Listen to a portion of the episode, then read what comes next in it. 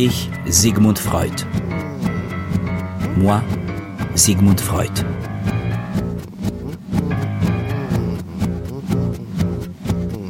Une série documentaire de Christine Le Cerf. Réalisation Julie Bérécy. Prise de son Pierre Quintard. Mixage Alain Joubert.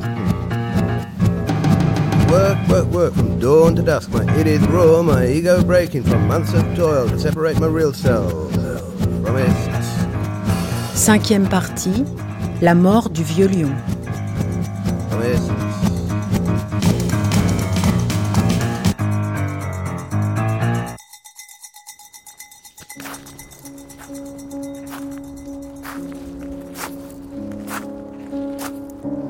L'organisation de mes funérailles devra être faite avec la plus grande économie. La cérémonie devra être aussi simple que possible et la nouvelle ne sera publiée qu'après la cérémonie. Je promets de ne pas être attristé par l'absence de révérence. Je préférerai la crémation si c'est plus pratique et moins cher. Et si je suis célèbre au moment de ma mort, on ne sait jamais, cela ne changera rien aux funérailles. Londres. Cimetière de Golders Green. This is our grounds. This is where we are. We're just here. Voilà, on y est. So the grassed area Le grand terrain en face, c'est là où l'on disperse les cendres. on top of the lawn. You see there are flowers. Vous voyez les fleurs là-bas That's where ashes have been. On y a déposé des cendres récemment. Eric Willis. other one, every pink area is a rose bed. Ici, il y a des massifs de roses et Rose des bosquets. Shrubs. So every tree, every rose. Sous chaque rosier, sous chaque bosquet, il y a les cendres d'une personne. beneath. Ashes only. Rien que des No cendres, pas de cercueil. Parce que nous sommes un crématorium. Nous ne faisons que des incinérations. is the remains, and that's what we Ce sont ces restes que nous dispersons sur le sol. Golders Green opened in 1902. Golders First one in Green London. a ouvert ses portes en We are classed as 1902. Gardens of Remembrance. C'était le premier jardin du souvenir à Londres. Les bâtiments sont construits dans le style lombard, du nord de l'Italie. Ils ont été conçus à l'image des cloîtres de monastères. Quand vous longez les cloîtres, vous ressentez la paix, le calme, la sérénité. Il nous est absolument impossible de nous représenter notre propre mort. Toutes les fois que nous essayons, nous y assistons en spectateurs. Personne ne croit à sa propre mort ou ce qui revient au même. Chacun est persuadé dans son inconscient de sa propre immortalité.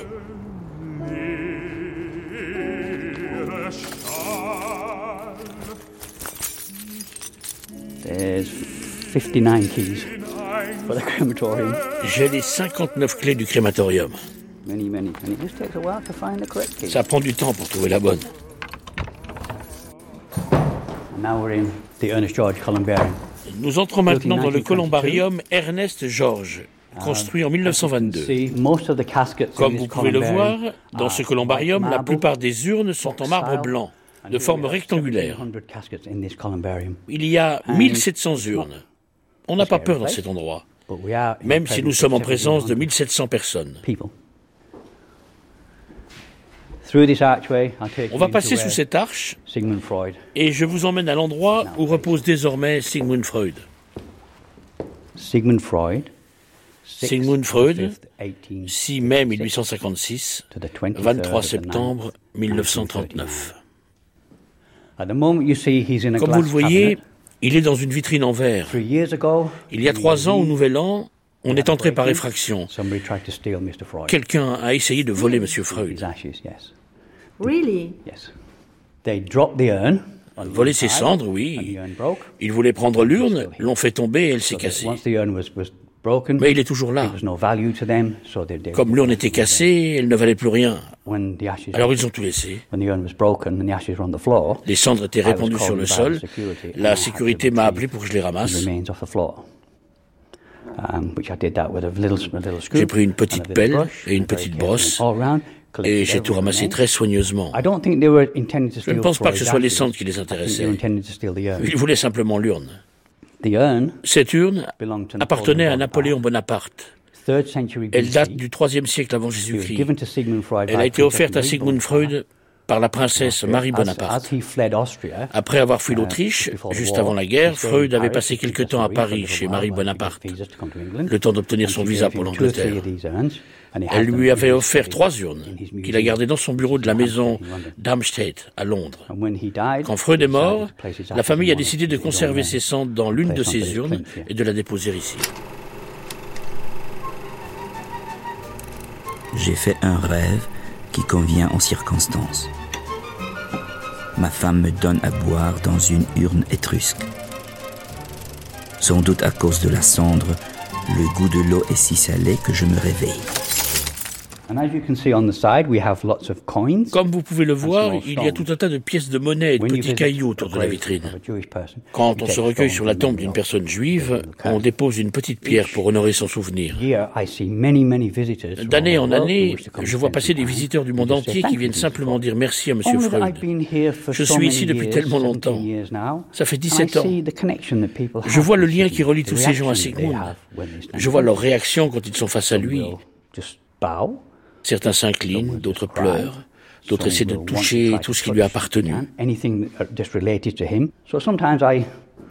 Moi, j'écris parfois quelques mots à Sigmund, des petits poèmes. En voilà un. Memories on Thoughts. Memories and thoughts buried deep inside your mind, trying to recall them, but so very hard to find. Sometimes locked so deep we forget that they are there. Sometimes aspects of our life we don't want to lay bare. But Sigmund could unlock them and give our life new meaning, so it seems, and helps us to understand them with his interpretation of dreams.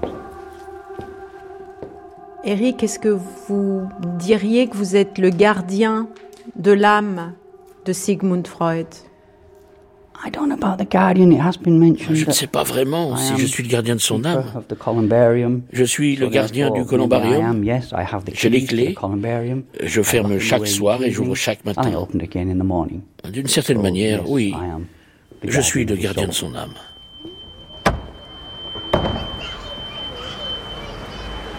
Pourquoi quelque chose de l'homme devrait-il durer quand tout dans l'univers périt? La pensée humaine comme l'homme. Et c'est justement cet éternel écoulement qui rend la vie si belle. Londres, 20 Marsfield Gardens. Good morning.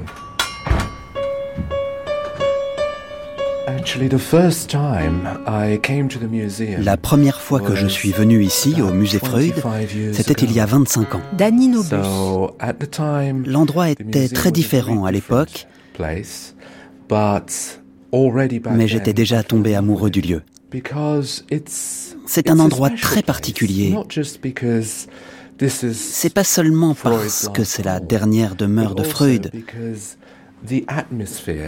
Il règne ici une atmosphère, l'esprit de la psychanalyse.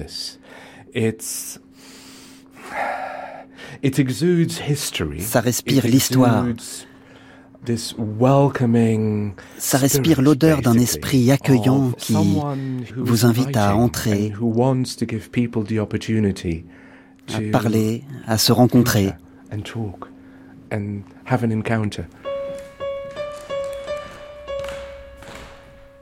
So this is the room where Freud, during the last year of his life, Voici la pièce où Freud a travaillé pendant la dernière année de sa vie. C'est là qu'il avait sa bibliothèque, c'est là qu'il recevait les visiteurs. C'est là qu'on peut vraiment sentir, même si on est à Londres et pas à Vienne, ce que pouvait être la vie de Sigmund Freud. Basically. So I could spend literally hours just Je pourrais passer des heures entières ici, à observer, à regarder les objets. There is a smell in this room. And, and I, I, Et puis il y a une odeur dans cette pièce, je ne sais pas d'où elle vient, peut-être des livres ou du tapis. I think it's a combination. Je pense que c'est un mélange de plusieurs odeurs. Des livres, du tapis, des objets, des cigares, qui sait? But there's something about Il y a en tout cas quelque chose d'unique dans cette odeur. C'est comme une drogue pour moi. À l'égard du mort, nous nous comportons d'une façon très singulière. Nous ressentons quelque chose qui s'apparente à l'admiration que l'on éprouve pour quelqu'un qui a accompli une tâche difficile. Freud actually died in this room. Freud est mort ici, dans cette pièce. Hmm? Il est mort là. La famille avait dû descendre un lit parce que Freud était trop faible pour monter au premier étage, même avec l'ascenseur.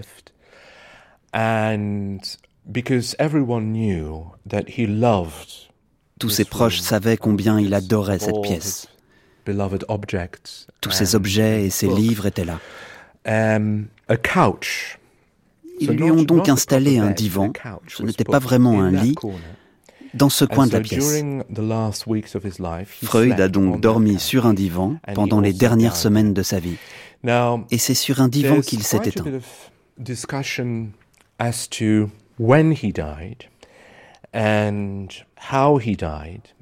La mort de Freud fait toujours débat. Quand, comment et avec l'aide de qui Freud est-il mort? On sait que quelques jours avant son décès, Freud a eu une conversation avec son médecin personnel, Max Schur. Ils ont évoqué ensemble le pacte qu'ils avaient conclu en 1926, quand le cancer de Freud uh, avait été diagnostiqué.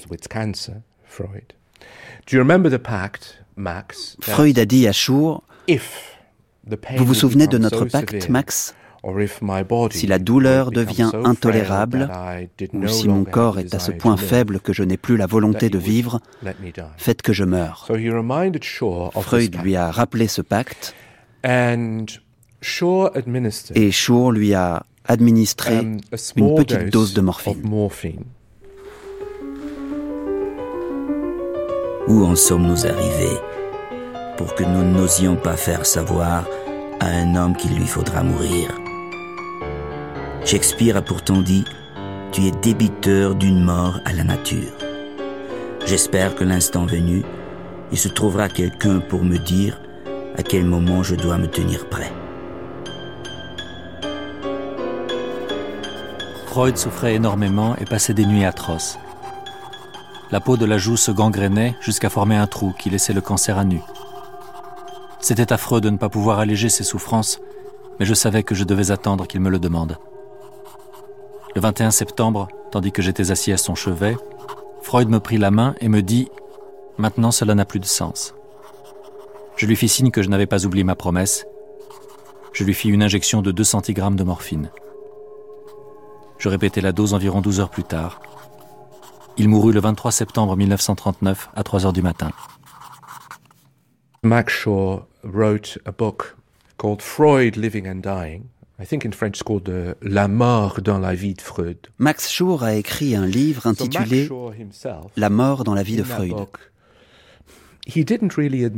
Dans ce livre, Max Schur ne dit pas en toutes lettres qu'il a lui-même euthanasié Freud, mais il en assume toutefois la responsabilité. Or, j'ai mené des recherches sur les circonstances de la mort de Freud qui démontrent que Max Schur ne peut pas être celui qui lui a donné la mort.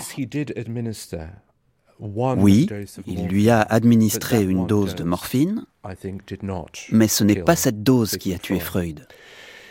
Le 21 septembre 1939, deux jours avant la mort officielle de Freud, le 23 septembre, jour de Kippour, jour du grand pardon, deux jours avant sa mort donc. Max Schur a en effet quitté Londres il a pris un train, s'est rendu à Southampton, où il s'est embarqué pour l'Amérique.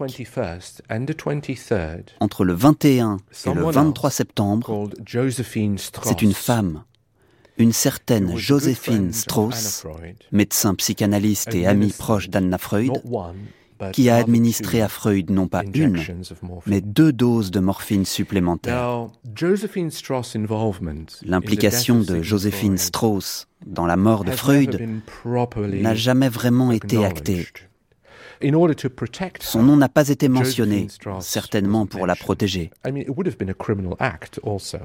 N'oublions pas que cela aurait été considéré comme un crime.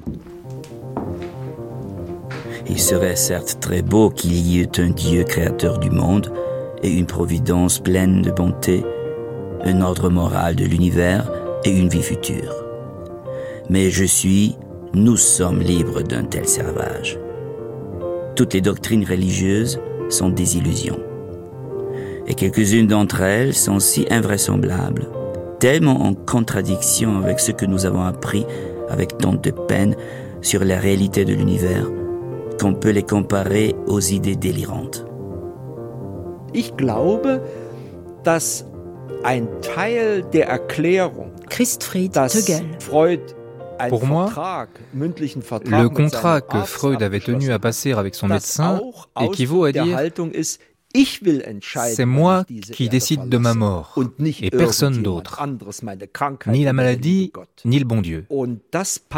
Une telle attitude s'accorde tout à fait avec ce que j'appellerais chez lui son athéisme militant. Freud avait confié un jour à son disciple Theodor Reich qu'il faudrait selon lui empêcher tous ceux qui croient en Dieu de fréquenter l'université, excepté ceux qui étudient la théologie, avait-il ajouté.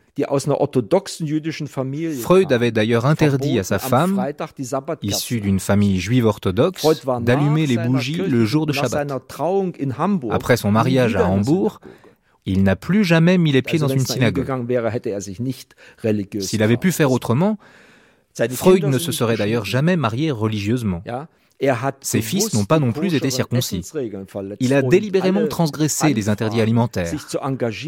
Et il a toujours refusé, avec plus ou moins d'élégance, toutes les propositions qui lui étaient adressées pour s'engager en faveur de la construction d'un État d'Israël.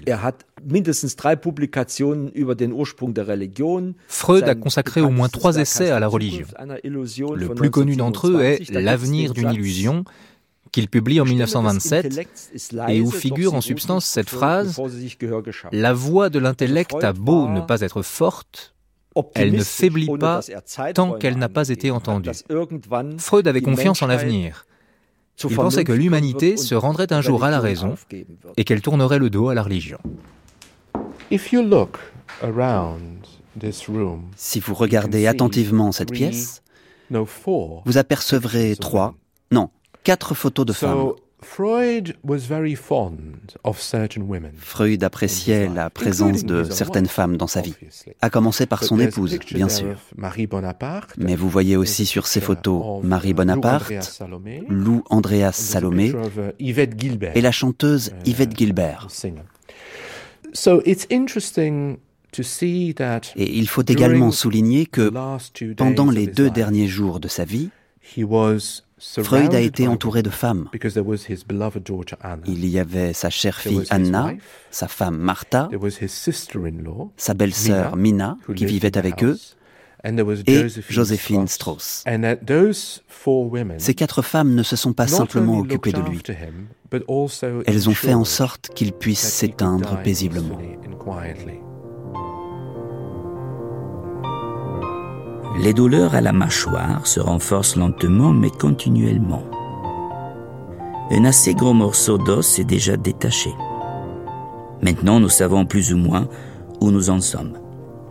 Ce cher vieux carcinome, avec qui je partage mon existence depuis plus de 15 ans, fait une nouvelle tentative pour prendre ma place.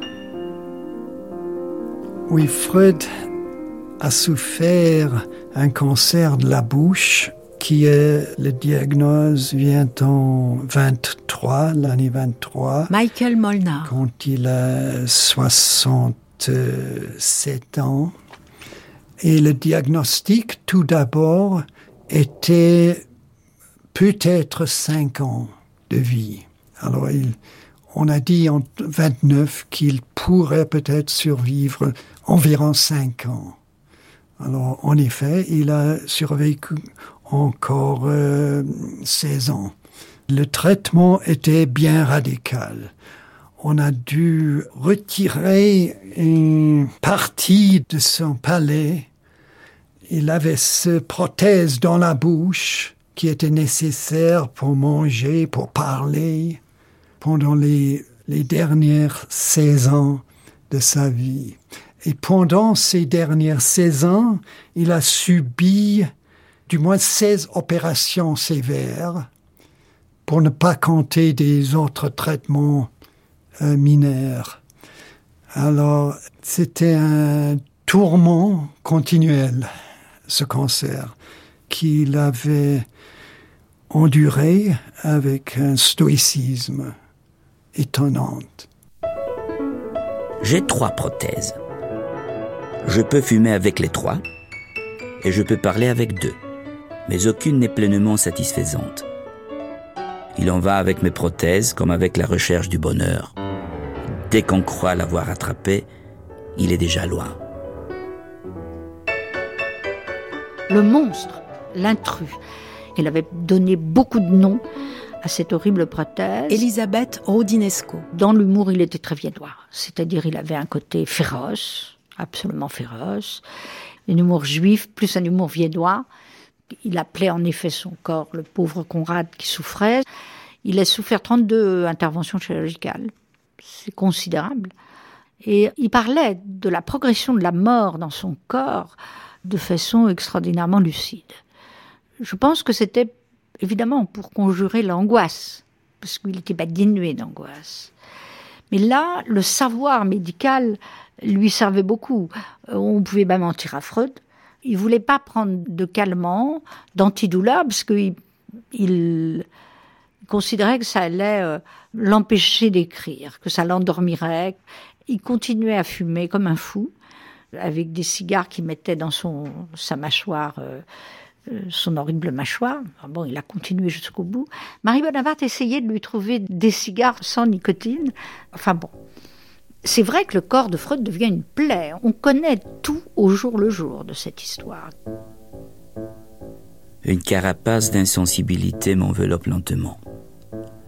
Je le constate sans me plaindre. C'est une issue naturelle, une façon de commencer à devenir anorganique. Cela doit sans doute tenir à un tour décisif dans les relations entre les deux pulsions dont j'ai supposé l'existence. Tout est resté comme avant, plein d'intérêt, mais il manque quelque chose comme un écho. C'est curieux qu'il a évolué l'idée d'une pulsion de mort avant l'apparition du cancer. Trois, quatre ans avant le cancer, il a publié euh, Au-delà de la principe euh, du plaisir qui a cette idée d'une pulsion de mort. Et la plupart, beaucoup de ses collègues ont rejeté cette euh, spéculation. Il n'y avait que la pulsion de plaisir. Alors la vie est animée, la vie même, la vie euh, psychique est animée par le principe de plaisir. Et il voulait évaluer cette idée en disant qu'il y a un contre-principe qui accepte la mort. C'est une sorte de principe d'équivalence que tout être vivant veut trouver une balance. Et cette balance, c'est la mort. Et le premier nom de cette pulsion, le premier nom, c'était le euh, nirvana principe. Alors c'est bouddhiste même. Chaque être désire, euh, il faut utiliser le, le mot avec soin, mais désire la mort. Si l'on veut, on peut voir cette théorie comme une, un commencement de se rendre compte de sa propre mort. 1939. 2 février, Moïse imprimé. 28 février, excision et rayon X. 15 mars, Prague occupée. 6 mai, 83e anniversaire. 6 juin, une année en Angleterre.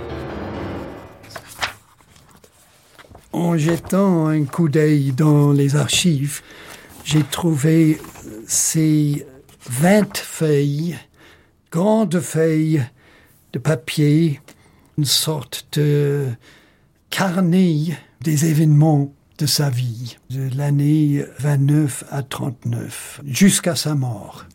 Et c'était des annotations très brèves.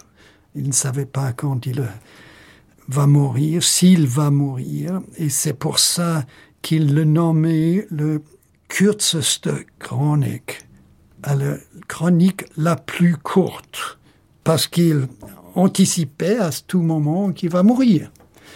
Et euh, il tente de tenir une sorte d'ordre dans sa vie. 1938, 27 septembre, 20 Maresfield Guns, 30 septembre, paix, 10 novembre, pogrom en Allemagne, 4 décembre, princesse en visite à la maison, 6 décembre, chien de Loon de retour. 7 décembre 1938, interview avec la BBC. I started my professional activity as a neurologist trying to bring relief to my neurotic patients. Under the influence of an older friend and by my own efforts, I discovered some important new facts about the unconscious in psychic life, the role of instinctual urges, and so on. C'est très émouvant. On entend sa voix, on entend la difficulté de parler, et c'est même en, anglais, il doit parler en anglais, on, on sent les difficultés physiques de parler. Et euh, c'est le seul euh, enregistrement que je connais de sa voix. Mais en Angleterre, il était vraiment reçu comme une célébrité et il avait même une place dans la politique anglaise. Et c'est, pour démontrer la barbarie des nazis qui, euh, comme Einstein, il était un des deux juifs les plus connus du monde entier. Alors, c'était pour l'Angleterre, c'était une, un peu de propagande contre les nazis qu'il a choisi l'Angleterre.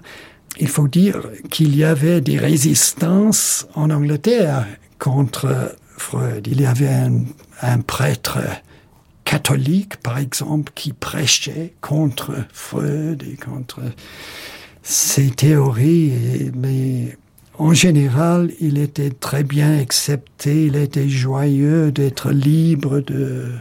Alors il, disait, euh, cette jolie pays libre. Dans la certitude d'être persécuté, non seulement à cause de mon mode de pensée, mais aussi à cause de ma race, j'ai trouvé l'accueil le plus amical dans la belle, dans la libre, la magnanime Angleterre.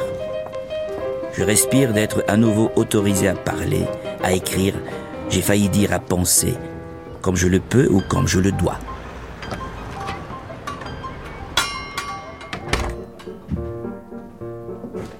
On est dans le couloir, juste après l'entrée. Et puis il y a une armoire vitrine, une vitrine qui contient des objets personnels de Freud. Julia Borossa. Des objets intimes, comme le manteau de Freud, son parapluie, ses lunettes, une paire de lunettes, sa plume. Parmi ces objets intimes, elle n'est pas là, mais j'aurais pu imaginer aussi la prothèse de Freud, la fameuse prothèse qu'il a dû porter pendant des années à cause de son cancer.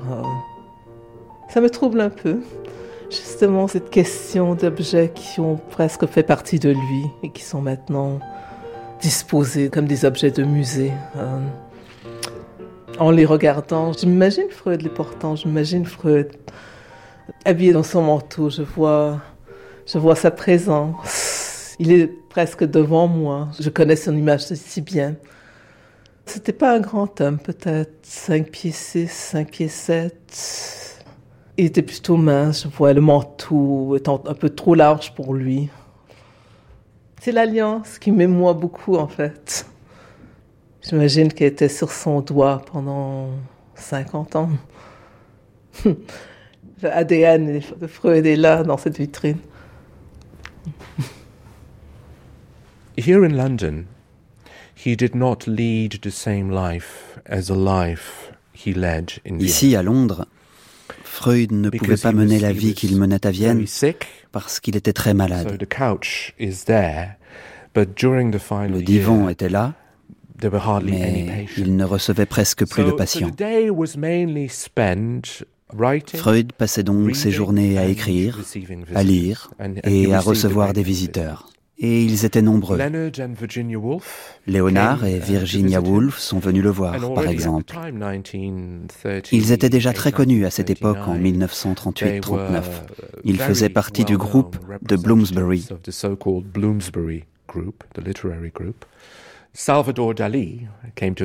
Salvador Dali est également venu le voir. Freud a aussi eu la visite de la prestigieuse société scientifique, la Royal Society. Freud était trop malade pour s'y rendre. Un représentant s'était donc déplacé jusqu'ici avec le registre pour que Freud puisse le signer.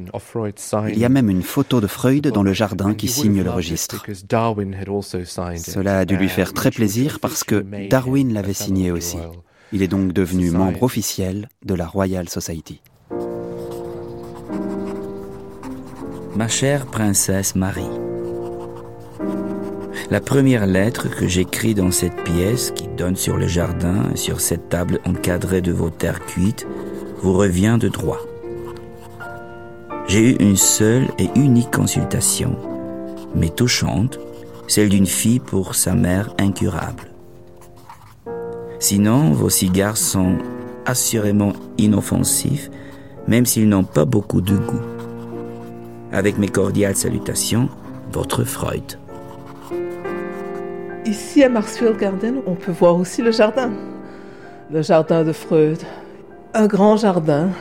On peut s'imaginer Freud étendu dans une chaise longue, bien couvert contre le froid, recevant ses invités, ses petits-fils, ici même, entouré de ses chiens. Un de ses chiens a fait le trajet avec lui à partir de Vienne. Il a toujours eu des chiens, des chiens qui entraient dans son cabinet. Jusqu'à récemment, il y a le, musée Freud a eu un, chien. Et c'est étrange, en fait, de ne pas avoir un animal familier ici, dans ces lieux. Freud a été un des êtres les plus doux et les plus dénués d'agression et de méchanceté que l'on puisse voir. Marie Bonaparte. Il vivait d'une façon extrêmement simple. Il me disait un jour, on dit que les hommes de génie sont insupportables dans leur famille. Demandez à ma famille si je suis insupportable, je ne dois donc pas avoir de génie. Eh bien, et c'était exact. C'était l'homme le plus dénué de cruauté et d'agression que l'on puisse voir. Il aimait d'ailleurs également beaucoup les animaux. Il avait en particulier de magnifiques chiens Chao qui trônaient au pied du divan pendant les analyses. Et, comme le disait sa fille et lui-même, au moins cet auditeur-là ne révélera pas les secrets du divan analytique. C'est sous l'influence un peu, je crois, de Marie Bonaparte que Freud a acheté un Chao, le plus connu qui s'appelait Yoffi. Pendant les années 30, Yoffi prenait part des psychanalyses avec Freud. Alors ça, ça va contre toutes les règles de nos jours de la psychanalyse, de pratiquer avec un, un animal dans la pièce. Et euh, il pensait même plus tard écrire une psychologie des chiens. Et ça, je crois que c'était sérieux.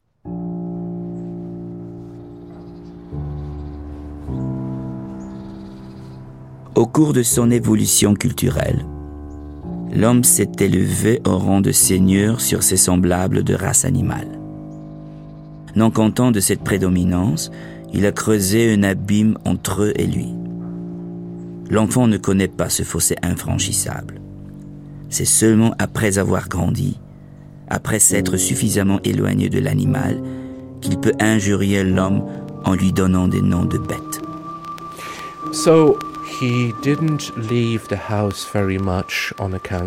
Freud ne sortait pas beaucoup de chez lui à cause de sa santé. Mais il a quitté une fois la maison, et cela va vous étonner, pour retourner à Douvres.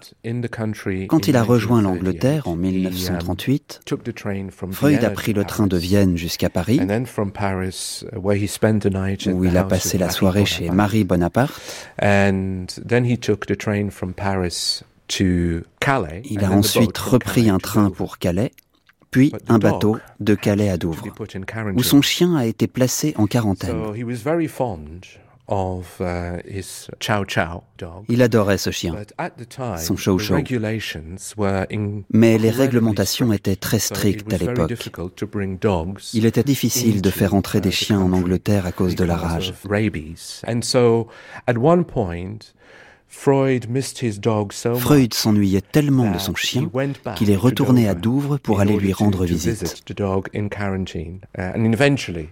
Le chien a finalement été relâché et a pu rejoindre son maître à Londres. Mais à part ce voyage, Freud ne sortait pas beaucoup. Il était bien trop faible. 1938, 10 juin, rendu visite à Lund. 7 août, affaires arrivées. 2 septembre, Hôtel Esplanade, Warrington Crescent.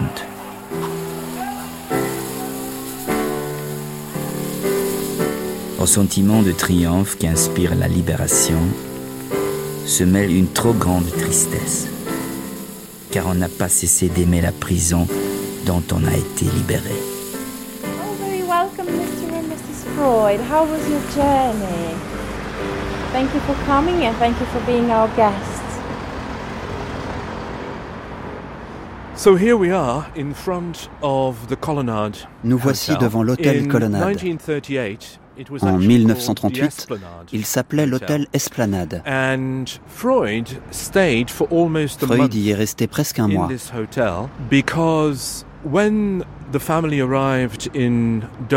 Quand les Freud ont débarqué à Douvres en juin 1938, ils se sont d'abord installés dans une maison de location pendant trois mois. En août, le bail étant expiré et la nouvelle maison de Marrowsfield Gardens n'étant toujours pas prête, uh, Freud, Martha et leur fille cadette Anna ont emménagé dans ce magnifique hôtel de Warrington Crescent, dans le quartier de Maida Vale, uh, à Londres. On sait tout cela grâce au témoignage d'un patient américain de Freud. Smiley Brompton. Il y a aussi cette célèbre photo de Freud devant le perron de l'hôtel qui sort d'une voiture. Freud a vécu près d'un mois à l'hôtel où il a continué à recevoir des patients. L'exil ne l'empêchait pas de travailler. Le choix de cet hôtel n'est pas anodin. Il a été motivé par l'expérience de l'exil et de l'immigration.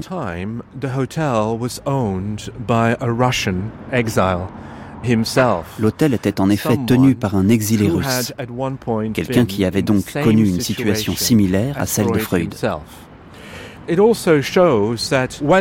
Cela montre bien que l'installation de Freud en Angleterre n'était pas si facile.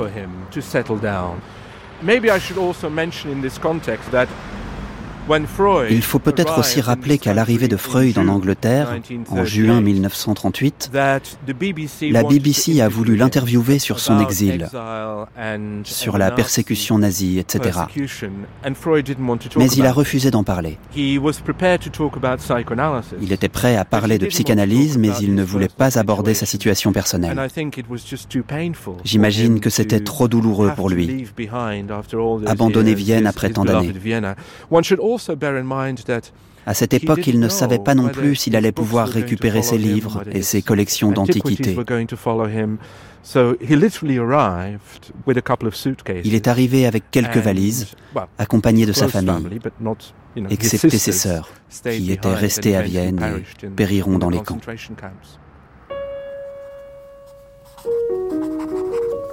« 12 novembre 1938. Ma chère Marie, avec les événements épouvantables qui se sont produits récemment en Allemagne, il est encore plus difficile de savoir ce que l'on va pouvoir faire de nos quatre vieilles dames. Les faire venir en Angleterre est inenvisageable. Toute la fortune que nous leur avons laissée en partant, qui s'est levée à près de 160 000 shillings, a peut-être déjà été confisquée. Et l'argent sera sûrement perdu si elles partent. Nous songeons à les envoyer sur la côte d'Azur, à Nice ou dans les environs. Mais est-ce que cela sera possible? Je me sens totalement incapable de produire quoi que ce soit. J'écris des lettres, mais rien d'autre. Avec mes salutations les plus chères, votre ami. I think one of the most important women in the Freudian Lisa Apignanesi. Marie Bonaparte est l'une des femmes les plus importantes du cercle freudien. C'est une Française de la famille de Napoléon. Elle est également princesse de Grèce et du Danemark. Elle a des liens de parenté avec toute la noblesse européenne, mais elle a des problèmes. Elle est persuadée que ses problèmes sexuels pourraient être réglés par la chirurgie. Elle pense aussi qu'une petite thérapie ne pourrait pas lui faire de mal. Mais elle ne veut faire son analyse qu'avec le grand maître. Au début, Freud s'y refuse parce qu'il y voit un cap Uh, Mais elle lui écrit et il accepte de la recevoir. Marie Bonaparte rencontre Freud en 1925 et c'est le début d'une analyse qui durera plus de sept ans. Mais c'est avant tout le début d'une grande amitié qui va se révéler très um, importante pour Freud. Jamais il n'aurait pu quitter Vienne sans l'aide de Marie uh, Bonaparte. C'est grâce à elle si sa collection personnelle, tous les objets que vous pouvez voir au musée Freud de Londres ont été sauvés. C'est Marie Bonaparte qui les a fait sortir d'Autriche. Elle a également joué un grand rôle dans l'implantation de la psychanalyse en France. Elle est en quelque sorte devenue l'ambassadrice de Freud à Paris. Marie Bonaparte était une amie d'une très grande loyauté. Elle a non seulement sauvé Freud et sa famille, mais elle a également sauvegardé la correspondance de Freud avec Wilhelm Fliess. Si elle n'avait pas racheté toutes les lettres, on n'en aurait plus aucune trace aujourd'hui. Elle a réussi à convaincre Freud de ne pas les détruire. Elle l'en a dissuadé. Je pense que le rôle de Marie Bonaparte mériterait vraiment d'être réévalué. 7 janvier 1937. Cher ami, aujourd'hui un monsieur Stahl est venu chez moi. Il a obtenu de la veuve de Wilhelm Fliess vos lettres et vos manuscrits. Sa veuve voulait d'abord tout donner à la Bibliothèque nationale de Prusse. Mais après que vos œuvres eurent été brûlées en Allemagne, elle y a renoncé et les a vendues à ce monsieur Stahl, qui est écrivain et antiquaire. J'ai décidé de tout lui acheter. Vous-même n'avez peut-être pas le sentiment de toute votre grandeur. Vous appartenez à l'histoire de la pensée humaine, comme Platon ou Goethe. Et si mon pressentiment est juste, quelque chose serait perdu dans l'histoire de la psychanalyse la seule science nouvelle, votre création, si tout était détruit. Qu'aurions-nous perdu, nous, la pauvre postérité, si les conversations de Goethe avec Eckermann ou les dialogues de Platon avaient été détruits? Je vous aime et j'ai pour vous la plus grande estime, et c'est pourquoi je vous ai écrit de cette façon. Marie. Marie Bonaparte, qui est l'arrière-petite-nièce de l'empereur, elle est détentrice d'une immense fortune. C'est quelqu'un qui s'ennuie, mais qui en même temps respecte toutes les conventions de milieu auquel elle appartient. Et quand elle, elle, a donc épousé ce mari, elle est d'une frigidité totale. Son mari est homosexuel, ce qui est encore caché par la famille, mais enfin c'est la réalité. C'est une femme, au fond, qui est à la recherche d'une grande cause.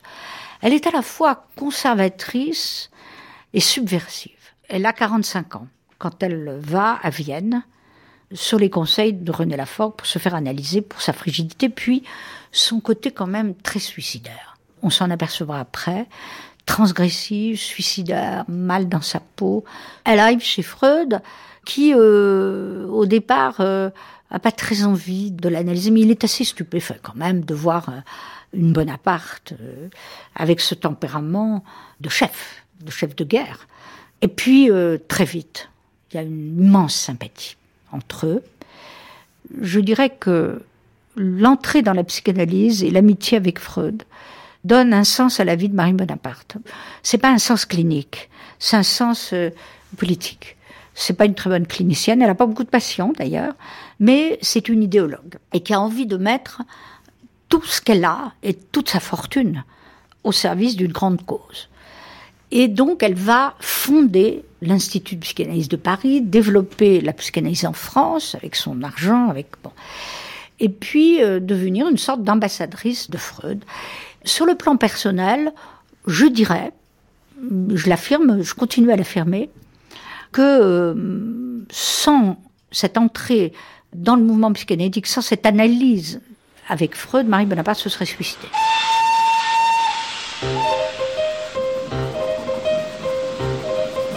« 1938. 5 mai, Mina émigrée. 14 mai, Martin parti. 24 mai, Mathilde et Robert partis. 3 juin, départ 3h25, Orient Express. 4 juin, Paris 10h, reçu par Marie, Ernst et Bullet. Ce qui est passionnant, c'est la manière dont elle va être avec le nazisme. Elle ferme les portes de l'Institut psychanalytique de Paris, ce qui fait que le mouvement psychanalytique, il n'y aura pas de collaboration. C'est simple, il n'y en aura pas. Et quand René Lafort, qui est resté à Paris et qui est alsacien, donc allemand, veut collaborer avec les nazis, ça marche pas veut faire un institut à rien, ça marche pas. On le doit à Marie Bonaparte. Elle ferme tout, elle s'en va en Afrique du Sud. Mais aussi, elle est d'un antinazisme total, très clair.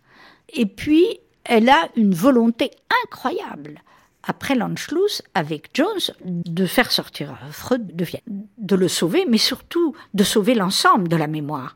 C'est parce qu'il faut payer, c'est astronomique. Puis elle va payer la fameuse rançon pour qu'il puisse sortir.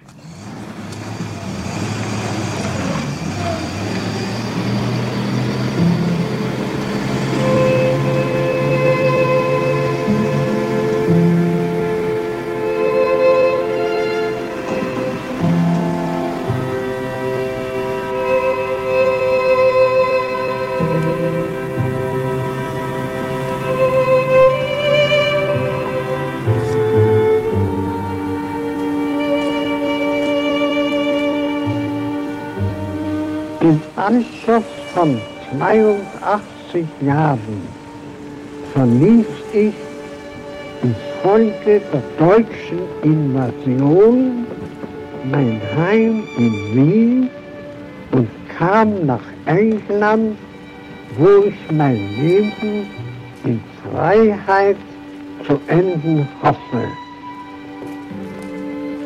Meine äh, Sigmund À l'âge de 82 ans, à la suite de l'invasion allemande, j'ai quitté mon chez-moi à Vienne pour venir ici, en Angleterre, où j'espère terminer ma vie en liberté. Mon nom, Sigmund Freud. Liste soumise par Freud au consulat britannique pour les visas April 1938, consulat britannique. Professeur Sigmund Freud, 82 ans. Sa femme, Martha Freud, 77 ans. La sœur de sa femme, Mina Bernays, 73 ans. Sa fille, Anna Freud. Son fils, Martin Freud. L'épouse de son fils. Son petit-fils, sa fille, Mathilde. Docteur Max Schur. Paula Fichtel, femme de charge.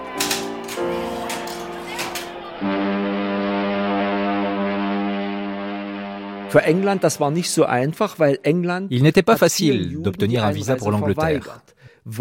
Beaucoup se voyaient refuser l'autorisation d'émigrer parce que l'Angleterre avait durci sa politique migratoire. La Palestine étant sous son protectorat, elle voulait éviter qu'un trop grand nombre de juifs ne transitent par l'Angleterre pour aller construire un État juif en Palestine. C'est ce qui explique en partie que les sœurs de Freud n'aient pas obtenu de visa. Freud et son frère Alexander, qui rejoindra lui aussi l'Angleterre, avaient veillé à ce que leur sœur ait suffisamment de moyens financiers pour survivre.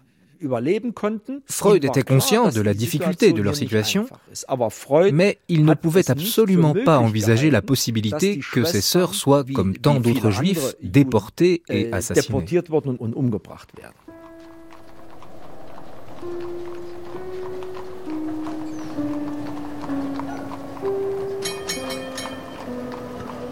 Vienne, 1938-19 Berggasse. Pendant toutes ces semaines, Freud n'est pas sorti de chez lui. Il ne faisait pas bon marché dans les rues de Vienne. Il continuait à recevoir les quelques patients qui lui restaient, travaillait à la troisième partie de son livre sur Moïse et préparait son départ en jetant des monceaux de lettres et de manuscrits. Il avait été convenu que j'accompagnerais Freud en Angleterre avec ma famille et que je resterai son médecin traitant. Chacun de nous devait subir le cauchemar des navettes d'un bureau à l'autre pour obtenir les papiers nécessaires. À l'époque, faut dire, il était encore possible de partir pour une famille juive et il fallait payer une certaine euh, une taxe, la Reichsfluchtsteuer. Daniela Finzi. Euh, mais il fallait aussi trouver un pays qui t'accepte. Freud, grâce à son réseau diplomatique, politique, euh, avec des amis importants, euh, c'était relativement vite faisable de trouver euh, l'Angleterre qui l'accepte. Et c'est même une émigration assez privilégiée parce qu'il a le droit d'emmener quasiment tout. Au début, il ne sait pas est-ce qu'il peut emmener toutes les antiquités. Il vend une partie de la bibliothèque parce que ça, c'est pas encore sûr. Mais en gros, il peut partir avec son intérieur et avec sa famille, euh, avec euh, sa savante. Donc euh, en juin 1938, l'intérieur est déjà en route, pas une boîte de déménagement. Et nous avons ici au musée, dans cette pièce qui était son bureau, son cabinet de travail, une valise en bois énorme. En allemand, ça s'appelle Kabinenkoffer. Une valise vraiment impressionnante. Et nous savons que c'est une des valises qui servait euh, pour l'immigration, qui accueillait ses euh, biens, peut-être des livres, peut-être des antiquités. Nous avons sur le côté de la valise une étiquette qui est bouleversante, qui dit Wien Westbahnhof, c'était le nom de la gare, Londres, et après il y a marqué 4 en très grand, écrit à la main 10. Donc nous savons que c'était numéro 4 de 10 valises comme ça.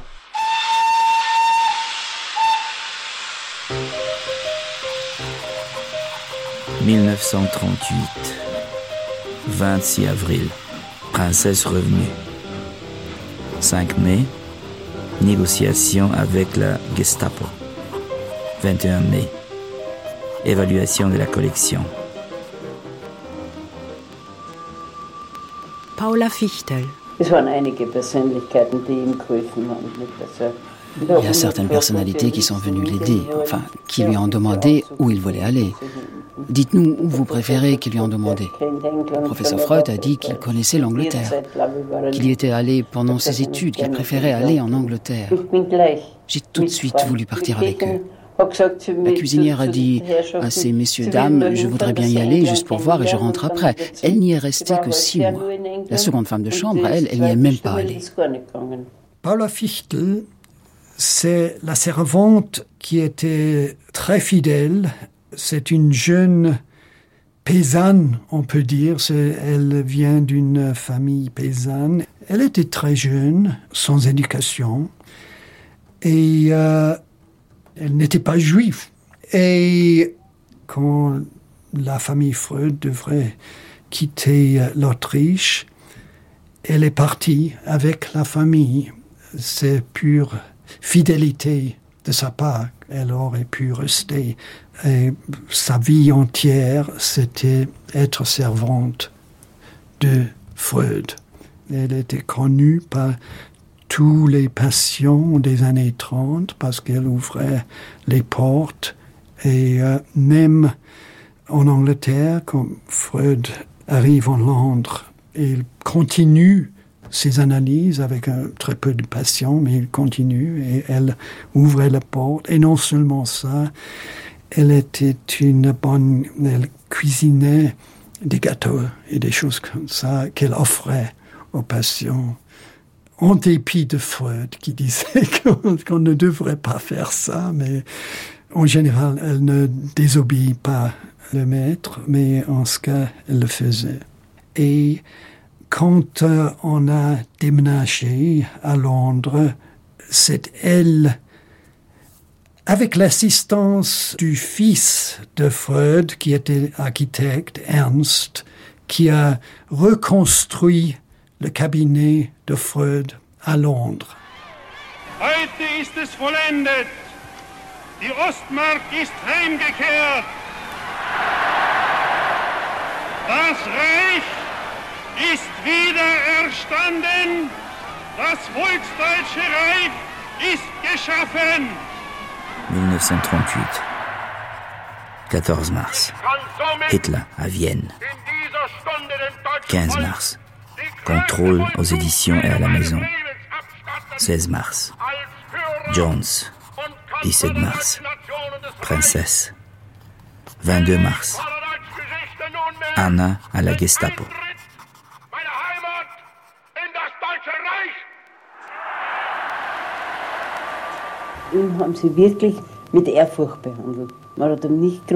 Ils l'ont vraiment traité avec respect. Ils n'ont pas été grossiers avec le professeur. Il faut dire que son comportement forçait le respect. Le professeur attendait une américaine l'après-midi à 5 heures. Il m'a dit, Paula, à telle heure viendra un tel ou une telle, vous la ferez entrer. Et à 5 heures pile, ça sonne. Je cours à la porte pour ouvrir. Il y avait six nazis dehors, armés. Je referme la porte. Je ne veux pas les laisser entrer. Il y en a un qui se met à frapper et qui dit Ouvrez, espèce de. Je ne me souviens plus comment il m'a appelé. Ouvrez ou je vous allonge, quelque chose comme ça. Je me mets à crier Non, vous ne rentrerez pas. Le professeur m'entend. Il sort de son bureau et il dit Paula, je vous en prie, laissez ces messieurs entrer. Ça leur a imposé le respect. Vous voyez qu'un monsieur comme lui montre qu'il n'avait pas peur. Ils sont rentrés, me suis mise à hurler. Un nazi s'est approché, il m'a dit Ça va, on va rien lui faire au professeur. S'il répond aux questions qu'on lui pose, il lui arrivera rien. 24 février. Discours de Schuschnigg. 12 mars. Finis Austrie. 13 mars. Anschluss avec l'Allemagne. Depuis même 33, on a conseillé Freud de quitter l'Autriche parce qu'on voyait que l'Autriche va suivre l'exemple de l'Allemagne, qu'elle va devenir nazie. Mais il refusait. Il disait qu'il avait vécu toute sa vie avec l'antisémitisme. Il s'y connaissait, si l'on veut. Mais en 1938, les Allemands ont envahi l'Autriche, ainsi nommé Anschluss. Et à ce moment-là, les pogroms, on peut dire, deviennent sévères et c'est évident que chaque juif doit quitter Vienne. Vienne, Bergasse 18. 23 février 1938. Ma chère Marie, cela semble être indéniablement le commencement de la fin pour moi. Nous n'avons pas d'autre choix que de tenir ici. Sera-t-il possible de trouver refuge et sécurité au sein de l'Église catholique? Qui en savent C'est une chose euh, terrible aveuglement de Freud, parce que il ne peut pas croire que l'Autriche va être envahie par les nazis. Il ne veut pas le savoir. Et du coup, il va faire preuve d'un très grand aveuglement. Il pense que les différents gouvernements conservateurs en Autriche vont s'opposer au déferlement nazi. Pourquoi? Parce que il y a pour lui, chez ses gouvernants, une grande culture, qui peuvent pas laisser la barbarie déferler, qui vont savoir résister. Il pense même que l'Église catholique va résister, jusqu'à l'austrofascisme. Il croit même que Mussolini, qui au départ n'est pas nazi, il croit même que Mussolini peut être une solution. Il essaye d'y croire notamment sous l'influence de son, élève de Trieste, Eduardo Weiss. Donc à chaque fois, il recule l'échéance. 2 avril 1933. Chère Marie, je ne pense pas qu'il y ait un quelconque danger à Vienne. S'il devait se produire, je suis fermement décidé à l'attendre ici même. Et s'il me tue, ce sera une façon comme une autre de mourir. 20 février 1934. Mon cher fils, l'avenir est incertain ce sera soit un fascisme autrichien, soit la croix gammée. Dans le dernier cas, nous serons obligés de partir. 22 juin 1936. Cher Arnold Zweig, l'engagement de l'Autriche sur la voie du national-socialisme semble inexorable. J'attends avec toujours moins de regrets que pour moi le rideau tombe. 20 décembre 1937. Cher Arnold Zweig. On nous serre de plus en plus la gorge, même si on ne nous étrangle pas. Il est le dernier à quitter Vienne, en ne se rendant absolument pas compte de ce qui est en train de se passer dans sa propre ville, à, quelques mètres de chez lui. Il est le type même de cette intelligentsia juive tellement fondue dans la communauté. Euh, Jean Clair de langue germanique et de, culture germanique, qu'il est effectivement euh, encore extrêmement proche de ce milieu qu'il a illustré lui-même par son œuvre, comme d'autres euh, grands noms de la judaïté germanophone et de culture. Euh, il est tellement, comment dire, on dirait aujourd'hui assimilé, mais le terme est très désagréable. Il n'est pas assimilé, il fait partie d'une petite communauté brillante et, qui a porté la, culture du pays où il est à, des sommets. Et en même temps, il ne se rend pas compte que ce, monde-là n'existe plus et qu'il va être englouti par cela même qu'il a aimé euh, et qu'il a enrichi. Mais il s'en est pas rendu compte sur le moment. Ce. Alors c'est effectivement très étonnant d'une part de cet homme qui, dans le malaise dans la culture, euh, voit monter les périls, monter la violence, monter la pulsion de mort, dans l'absence de règles morales ou religieuses d'ailleurs. Et donc euh, des lendemains très sombres. Et d'un autre côté, pour ce qui le concerne lui-même, qui ne voit pas qu'en bas de chez lui, euh, les armées nazies sont déjà là et que ses deux sœurs seront envoyées en camp de concentration et ils mourront. 10 mai 1933. Goebbels jette au feu les écrits de Karl Marx contre la lutte des classes et le matérialisme les livres de Heinrich Mann contre la corruption morale et les écrits de Sigmund Freud contre la dégradation de l'âme.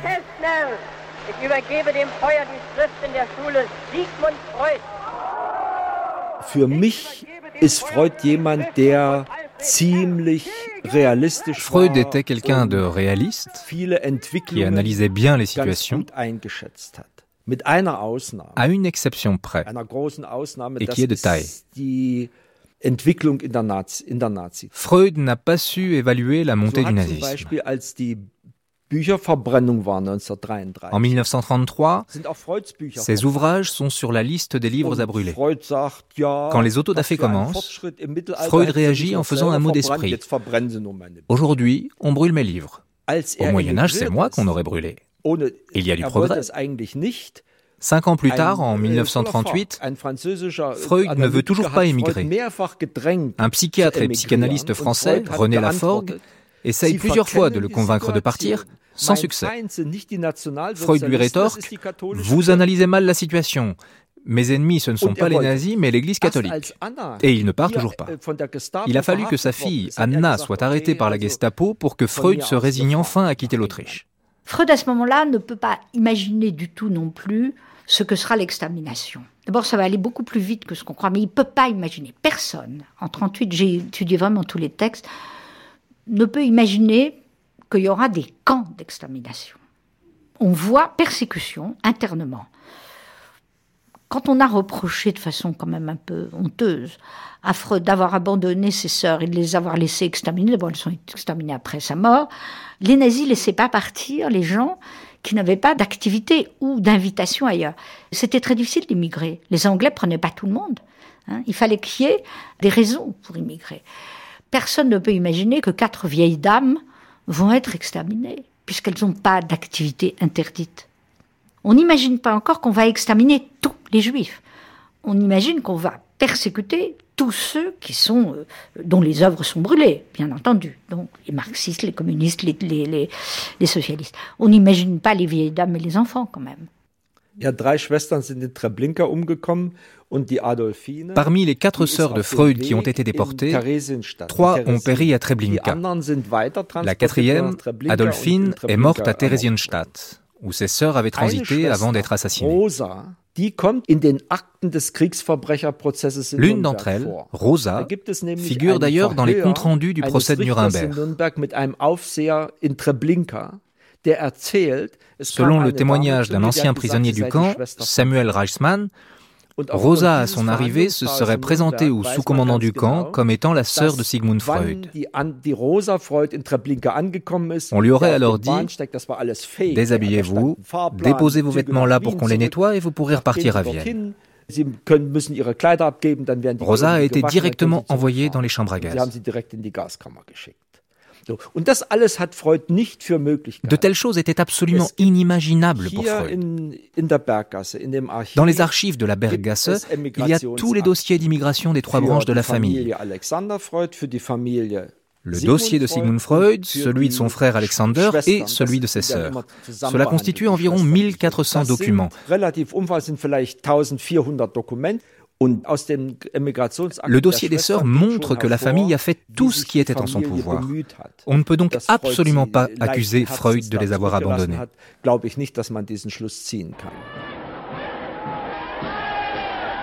Les membres du nouveau ministère à la tête duquel Adolf Hitler a été désigné se réunissent pour la première fois à l'hôtel Kaiserhof. Monsieur von Papen, désigné comme vice-chancelier et commissaire du Reich en Prusse. Voici Monsieur Göring, président du Reichstag, chargé du ressort de l'aviation et des travaux du ministère de l'Intérieur prussien. 1933. 29 janvier. Hitler chancelier du Reich. 28 février. Parlement de Berlin en feu. 5 mars. Élection de Hitler en Allemagne. 22 mars. Warum Krieg Pourquoi la guerre?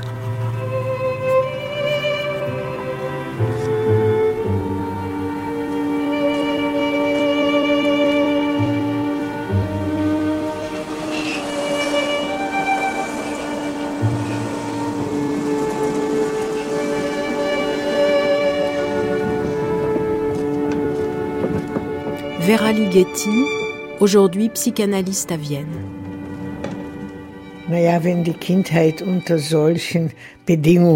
Imaginez un peu quand votre enfant se déroule dans un pareil contexte. J'avais 8 ans au moment de l'Anschluss. Je suis né en 1930. Je suivais à peu près ce qui se passait sans vraiment comprendre. Les adultes ne comprenaient pas non plus. C'était impossible à comprendre. Je me souviens, un jour, on attendait mon père à la gare comme tous les samedis après-midi. On était impatients. C'était la fin de la semaine, on avait hâte de le revoir. Je venais tout juste d'avoir trois ans. Je suis né en juillet. Je suis un enfant des vacances. C'était en juillet 1933 et mon père n'était pas là. Tous les autres pères étaient descendus sur le quai, sauf le mien. J'ai encore ce hurlement dans les oreilles.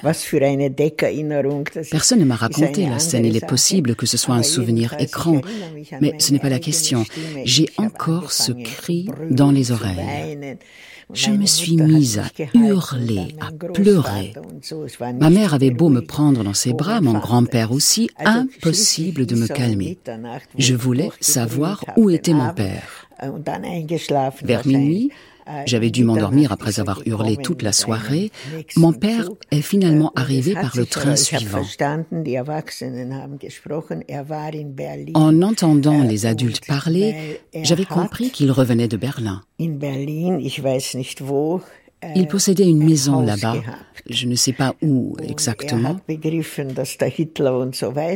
Il avait compris ce qui l'attendait avec Hitler et tout ce qui se passait. Il était allé vendre la maison avant qu'on ne la lui prenne. On ne m'avait pas expliqué tout cela à l'époque, bien entendu, parce que j'aurais été bien en peine de le comprendre. En tout cas, cette fois-là, mon père avait vraiment raté le train. Une fois à la maison, il avait passé une bonne partie de la nuit à raconter tout ce qu'il avait vu à Berlin. Rien qu'au son de sa voix, j'avais compris qu'il fallait craindre quelque chose. Je me souviens d'avoir recommencé à hurler et que mon père était parvenu au bout d'un moment à me calmer. C'est l'un de mes premiers souvenirs. Après ce jour-là, j'ai toujours entendu mon père dire Hitler. Ce mot faisait désormais partie de nos vies et il ne nous a plus jamais quittés, vous voyez. À six ans, j'étais entrée à l'école élémentaire. Mon père m'avait emmené faire une promenade. Et sur le chemin du retour, il s'est mis à m'expliquer ce que chaque père juif avait sans doute expliqué à son enfant à l'époque, qu'il fallait que je sois très bonne à l'école, que j'apprenne les langues étrangères, que tout ce que je possédais était dans ma tête et dans mon cœur, que tout le reste, on pouvait nous le prendre. Il n'a pas dit qu'on pouvait nous assassiner. Il a seulement dit qu'on pouvait tout nous prendre. C'est ce que tous les pères de ce milieu devaient dire à leurs enfants, je pense. Et la question était réglée. J'avais compris. Nous habitions à Budapest.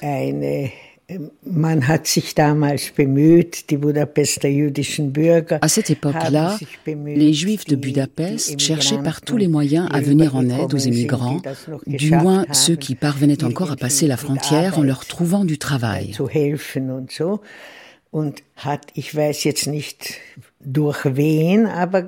Quelques mois après l'Anschluss, cela devait être en septembre 1938, puisque l'école avait déjà repris, äh, mes parents embauchent une jeune viennoise, je ne sais plus par quel intermédiaire, pour me donner des cours d'anglais. Äh, Mais cette Lily qui devait avoir 23 ans, n'était pas du tout professeur d'anglais. Très vite, nous nous sommes rendus compte que l'anglais n'était pas le vrai motif et nous avons commencé à parler allemand. Lily m'a alors raconté qu'elle venait de Vienne et qu'elle était psychologue. Elle venait tout juste de terminer ses études, elle était de l'école adlérienne et s'occupait avant tout des enfants.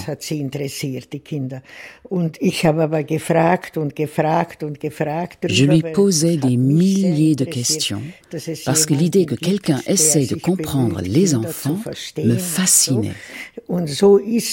C'est comme cela, au fil de la discussion, que Lily en est venue à me parler de Freud. Je ne me souviens plus très exactement de ce qu'elle m'en a dit. Je dirais que son Freud ressemblait plutôt à la figure de Moïse, à quelqu'un d'impressionnant et de grandiose, perché quelque part sur le mont Sinaï. Elle ne l'avait pas connu ni jamais entendu, mais elle savait qu'il était à l'origine de toutes ces découvertes.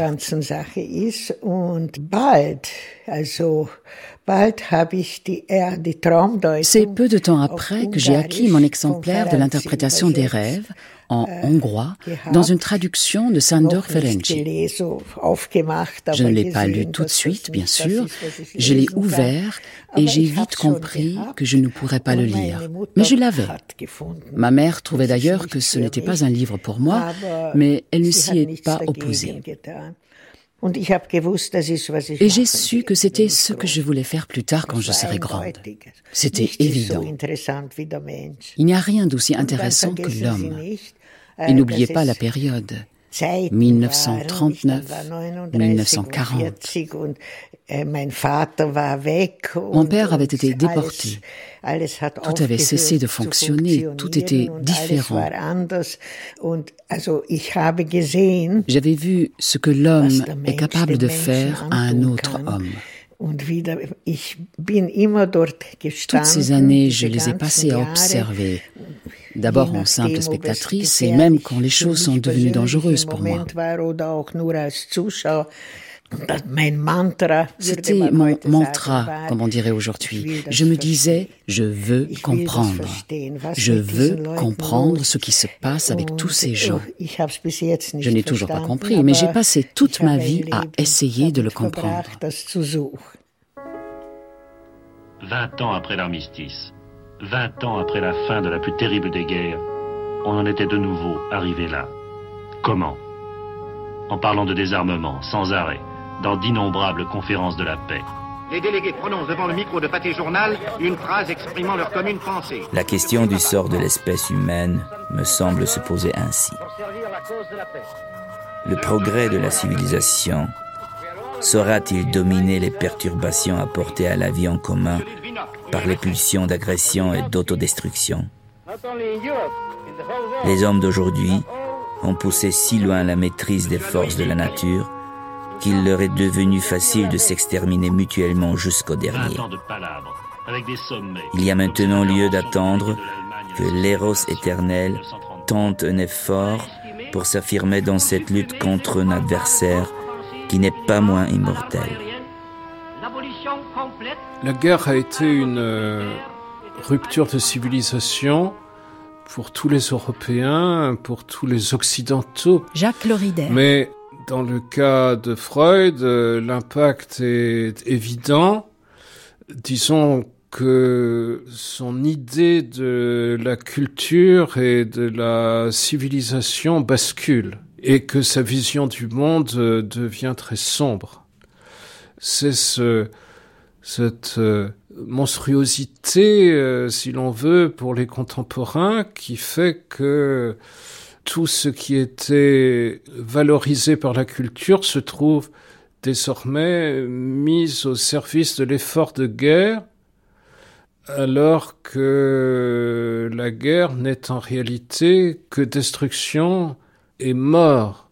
Et donc, euh, cette euh, fragilité prodigieuse euh, de la culture apparaît comme avec une évidence euh, traumatisante dans l'entourage de Freud, comme d'ailleurs dans l'entourage de tous les Européens.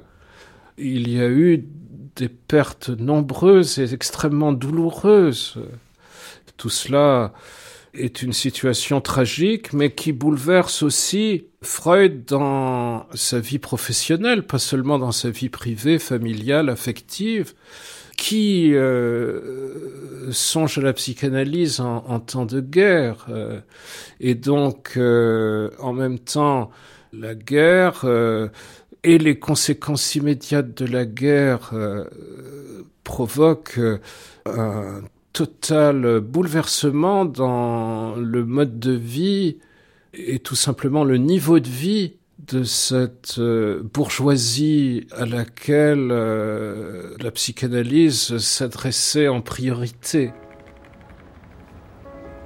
Et évidemment, il y a une phase de transition dans les années 20, à partir du moment où la vie, euh, je dirais, normale est redevenue possible à Vienne à partir du milieu des années 20 et jusqu'à 1938, il y a une sorte de sursis une sorte d'été indien du grand automne euh, de Vienne euh, qui commence en, novembre 1918 euh, Et alors, euh, la grande rupture, le rideau euh, tombe euh, définitivement en mars 1938. Toute la vie de Freud se déroule à une époque très troublée. Il y a la guerre de 14. Ensuite, il y a la montée du fascisme. C'est la montée de toutes les violences. C'est pas très facile. Hein. Tous ses disciples ont vécu deux guerres mondiales. Mais Freud vit dans un monde où la guerre est, est absolument permanente. On a espéré à la fin du XIXe siècle, jusqu'à en 1914, il y avait l'insouciance de la belle époque, de cette grande bourgeoisie. Freud est un homme qui développe ses théories à cette époque proustienne en quelque sorte, où, euh, je dirais, une partie de la bourgeoisie a renoncé à ses prérogatives politiques pour se livrer à ses plaisirs. Il vit dans un monde qui est proustien. L'art, la beauté, au fond, quelque chose qui est le sommet de la civilisation. Et ensuite, on entre dans le nationalisme.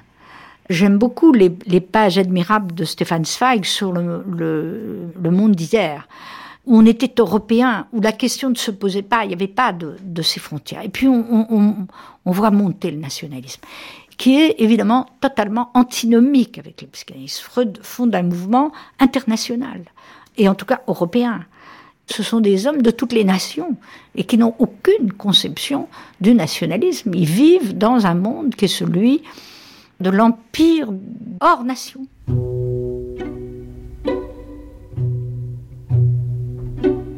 « 25 novembre 1914. Je sais avec certitude que moi et mes contemporains ne verrons plus le monde sous un jour heureux. Le plus triste dans tout cela, c'est qu'il est exactement tel que nous aurions dû nous représenter les hommes et leur comportement d'après les expectatives éveillées par la psychanalyse. Il ne nous reste plus qu'à nous retirer et le grand inconnu que cache le destin reprendra des expériences culturelles du même genre avec une autre race. Je sais que la science n'est pas morte, mais l'humanité est morte mon impression, elle est peut-être erronée, mais c'est que le développement de la pulsion de mort et de la force de la pulsion de mort, elle vient aussi chez Freud lorsqu'il prend conscience, euh, après la Première Guerre mondiale, euh, dans cette période d'entre-deux-guerres aussi, qui va être une période euh, assez sombre. Lionel Nakache. Qu'en réalité, au niveau macrocosmique, au niveau non pas de l'individu tout seul, mais des sociétés humaines, il y a quelque chose qui traduirait l'existence ou qui révélerait l'existence de forces de destruction dont l'intensité est tellement forte qu'il faut la rechercher non pas simplement comme un facteur émergent entre les individus, mais comme quelque chose qui se jouerait même déjà aussi, là encore, à l'intérieur des individus. Donc euh, cette idée d'intérioriser un mal-être d'une société au niveau de l'échelon individuel, en disant qu'il y a peut-être en réalité des, forces destructrices à l'intérieur de l'individu, ça me semble une intuition euh, très forte, et qui procède sans doute de cette analogie entre le macrocosme d'une société et le microcosme d'un individu et de se dire que se révèlent là des choses qui en fait se jouent aussi déjà à l'autre niveau. L'homme Moïse me poursuit continuellement. J'ai été obligé d'ériger une statue effrayante de grandeur sur un socle d'argile. Et n'importe quel fou pourrait la renverser. La figure de Moïse euh, s'impose d'une part euh, parce que les Juifs euh, sont exposés au moment où Freud écrit à la plus grande menace euh, de leur histoire depuis la destruction du temple et que le sujet s'impose en quelque sorte pour euh, Freud qui a toujours euh, eu un sentiment très vif et de son identité juive. Elle s'impose aussi du fait que la crise des années 30 a montré, je dirais, la fragilité du socle chrétien des valeurs de la culture. Il y a le sentiment chez Freud qu'il faut euh, retrouver euh, derrière euh, cet effondrement de l'humanisme qu'il faut remonter plus loin dans l'histoire de la civilisation pour euh, retrouver en quelque sorte le granit sous les couches de matériaux plus fragiles. et refonder la culture sur des bases euh, qui, en définitive, euh, pourraient être celles du judaïsme dont Moïse est considéré dans l'ouvrage de Freud comme le fondateur. Combien de fois n'ai-je point grimpé cet escalier raide qui mène à la place solitaire où se trouve l'église délaissée J'essayais de tenir bon sous le regard courroucé et méprisant du héros. Mais Michel-Ange a placé sur le tombeau du pape un autre Moïse, supérieur au Moïse de l'histoire ou de la tradition. Il a remanié le thème des tables de la loi fracassée. Il n'a pas permis à la colère de Moïse de les briser.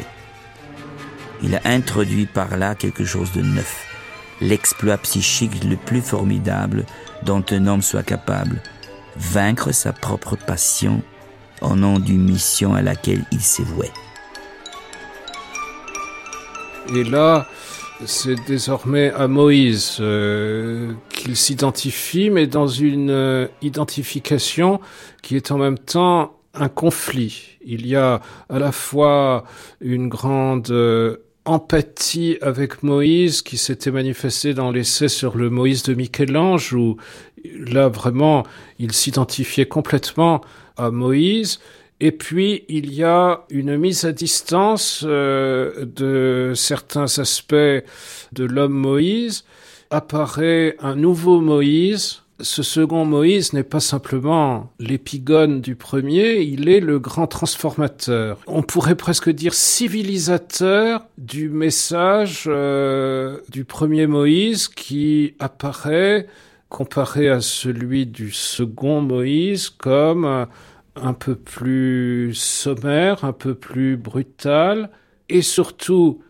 j'insiste euh, là-dessus, un peu trop ethnocentrique.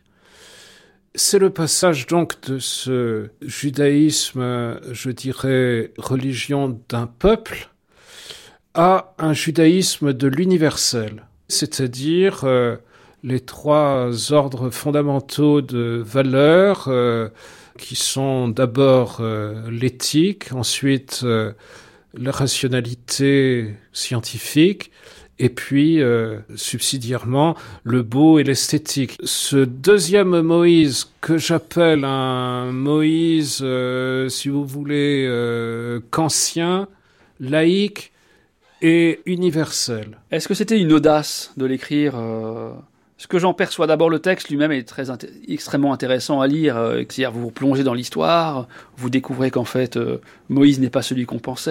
Euh, vous allez découvrir qu'un Moïse a été assassiné, qu'un autre va être abat. Donc, il y a tout un ensemble extrêmement métaphorique qui est d'une puissance narrative, pour le coup, extrêmement forte. Un, il y a ça. Deux, il y a évidemment que Freud était juif, comme Moïse, et que Freud, dans son œuvre, parfois aussi parle ou laisse, traverser un peu tout ce qu'il a pu euh, percevoir lui comme des facteurs d'antisémitisme dans la réception de ses idées ou dans la critique de ses idées, ou, on a l'impression que la psychanalyse soit une science entre guillemets juive, etc. Donc tout ça, ce sont des idées qui sont très présentes. Et le Freud qui va mourir à Londres et qui a dû quitter euh, Vienne, évidemment, n'est pas indifférent au fait que son statut de juif euh, l'expose aussi à quelque chose. Et alors peut-être que dans le Moïse de Freud, il y a quelque chose de tout cela, c'est-à-dire qu'il y a à la fois son attachement euh, profond à son identité juive, mais euh, vécu non pas tellement en termes d'attachement euh, au rite ou en termes d'attachement ni même d'ailleurs à, une, tradition. Donc il y a en même temps ça, donc une sorte, de, disons, d'affirmation de, sa liberté individuelle, et en même temps la revendication de ce judaïsme au moment où il n'a jamais été aussi attaqué collectivement qu'il ne l'est par le nazisme, et de se dire que c'est dans ces situations-là qu'à la limite il doit se montrer le plus juif, je pense qu'il y a tout ça. Moi, c'est comme ça que je lis le, Moïse de Freud, pas du tout comme un livre d'histoire. Lui-même, d'ailleurs, euh, autant que je m'en souvienne, euh, prend beaucoup de précautions. Alors, il était très féru euh, d'archéologie, d'histoire, d'antiquité, etc. Mais il se prétend pas être historien. Il propose un scénario, en plus, qui renvoie un peu aussi à, ces mythes freudiens propres hein, sur le meurtre originel du père, etc.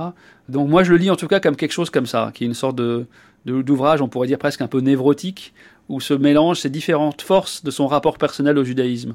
Un rapport de mise à distance pour s'en libérer, mais un rapport aussi d'affection ou au nom peut-être de, de ce que cet héritage est, voué à une humiliation contemporaine au moment où tout cela se passait. Donc c'est c'est peut-être son livre de psychanalyse personnelle alors de la fin de son analyse, je sais pas. Mais c'est un peu tout ça que ça m'inspire le, Moïse de Freud. Il s'est toujours levé au sein du peuple juif des hommes qui ont revivifié la tradition palissante. Parmi les prescriptions de la religion de Moïse, il s'en trouve une plus riche de signification qu'on ne le perçoit de prime abord. Il s'agit de l'interdiction de se faire une image de Dieu. C'est un recul imposé à la perception sensible, un triomphe du spirituel et un renoncement aux pulsions. Les Juifs ont conservé cet intérêt dirigé vers les choses de l'esprit, vers la seule chose qu'ils possédaient et qu'il leur reste, l'écriture.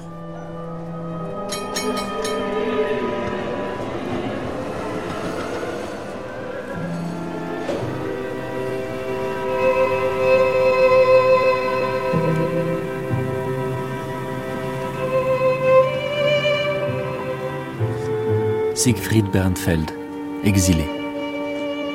Bruno Bettelheim, déporté. Helen Deutsch, exilé. Max Ettington, exilé. Ernst Federn, déporté. Rudolf Eckstein, exilé. Margaret Ilferding, assassiné. Marie Langer, exilé. Hans Sachs, exilé. Sabina Spielrein, assassiné. Arnold Zweig, exilé. Anna Freud, exilé. Sigmund Freud, exilé.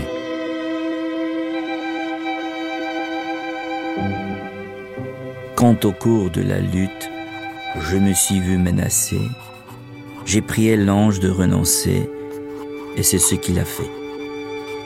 Je n'ai pas eu le dessus. J'ai ouvert bien des voies et donné bien des impulsions, mais je ne peux pas savoir si ce sera peu ou beaucoup. Tout s'est déroulé à Vienne pour lui. Même s'il voyageait, Vienne était sa patrie, son sol dans lequel il avait tout élaboré. Puis il y a autre chose auquel je tiens beaucoup, c'est que on n'évacue pas Freud tout seul. Pourquoi?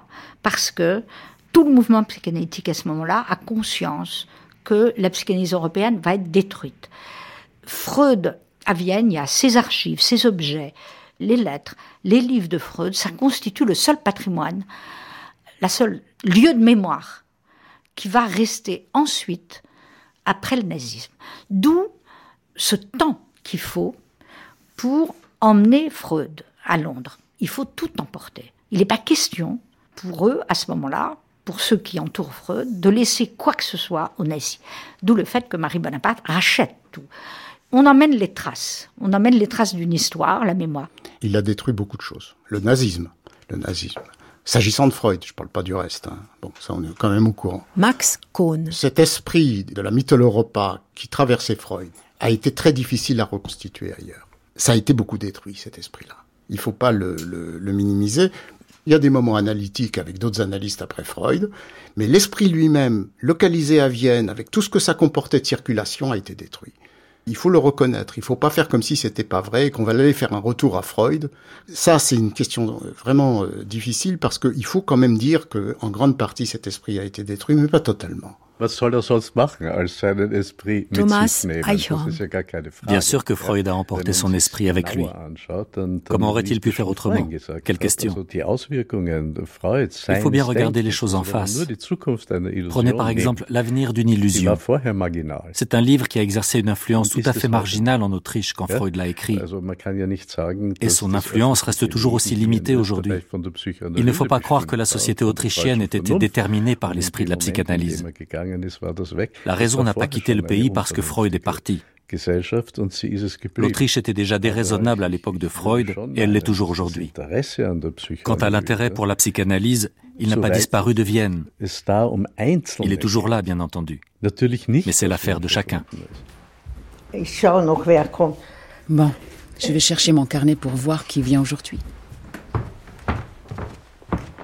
Vera Ligeti, Ah oui, c'est ça. Ma dernière patiente est une viennoise, professeure d'université en cardiologie de l'enfant. J'ai trois patients aujourd'hui. Deux Autrichiennes et un Allemand. On m'a dit qu'à Vienne, vous étiez la psychanalyste freudienne, die Freudianerin. Moi? Vous me flattez. Je ne sais pas. C'est sans doute parce que je suis vieille. Mais pas seulement. Je pense que Freud avait raison sur bien des points. Enfin, je l'aime, disons-le comme cela. Je l'aime vraiment et d'un amour véritable. Cela ne veut pas dire que je connaisse toute son œuvre ou que j'en ai compris tout le contenu. Mais je suis freudienne, oui, sans l'ombre d'un doute. Freud a profondément influencé ma pensée, c'est certain. Aussi parce que, comme pour beaucoup d'autres gens, il est devenu un membre de la famille. Je vois Freud un peu comme mon grand-père, même si mon grand-père était un citoyen ordinaire, un commerçant, qui n'avait absolument rien de commun avec lui. Mais dans sa façon d'être, dans ses lettres, le Freud privé était très similaire à mon grand-père. J'ai le sentiment de le connaître, de connaître ses grands-pères. C'est mon grand-père. Quand est-ce que vous avez commencé à pratiquer la psychanalyse? C'était ici, äh, à Vienne. J'ai commencé à pratiquer officiellement la psychanalyse à partir de 1968. Mais je travaillais déjà depuis 1958 comme psychothérapeute dans un centre d'aide à l'enfance l'Institut Child Guidance. Cet institut avait été créé dès 1949 par August Eichhorn.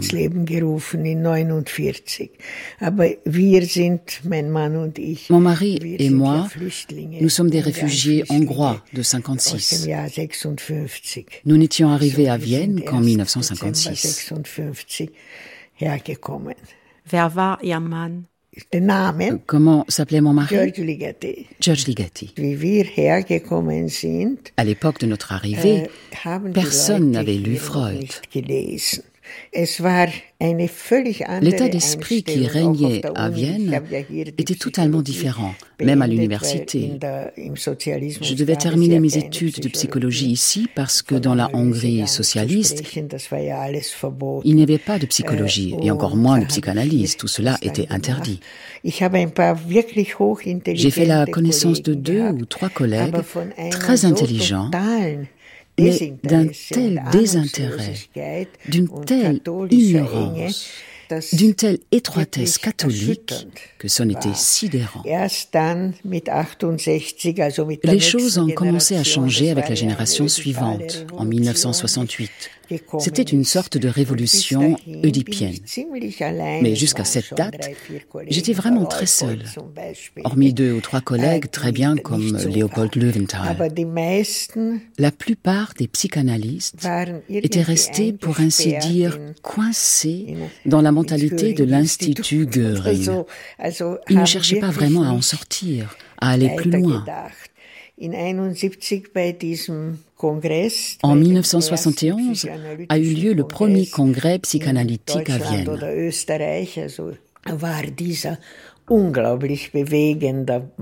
Je me souviens encore d'un moment incroyablement émouvant, très lourd affectivement, mais absolument extraordinaire. Anna, la fille de Freud, revenait de temps en temps à Vienne, mais elle refusait toujours de parler allemand. Pour la clôture de ce congrès, consacré à la question de l'agression, Anna s'était livrée à une sorte de synthèse absolument géniale et totalement improvisée. Elle s'exprimait en anglais avec un très fort accent autrichien. Sa prononciation était terrible, mais elle faisait cela très bien.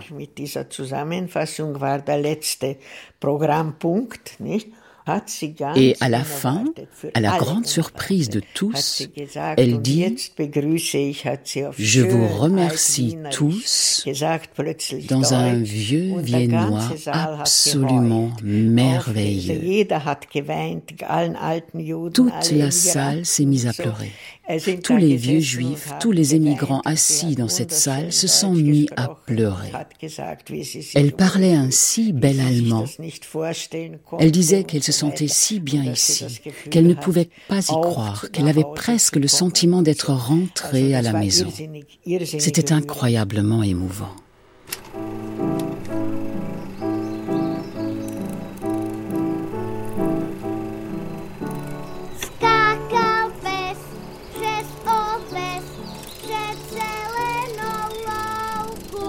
Je rêve que je marche avec un guide alpin.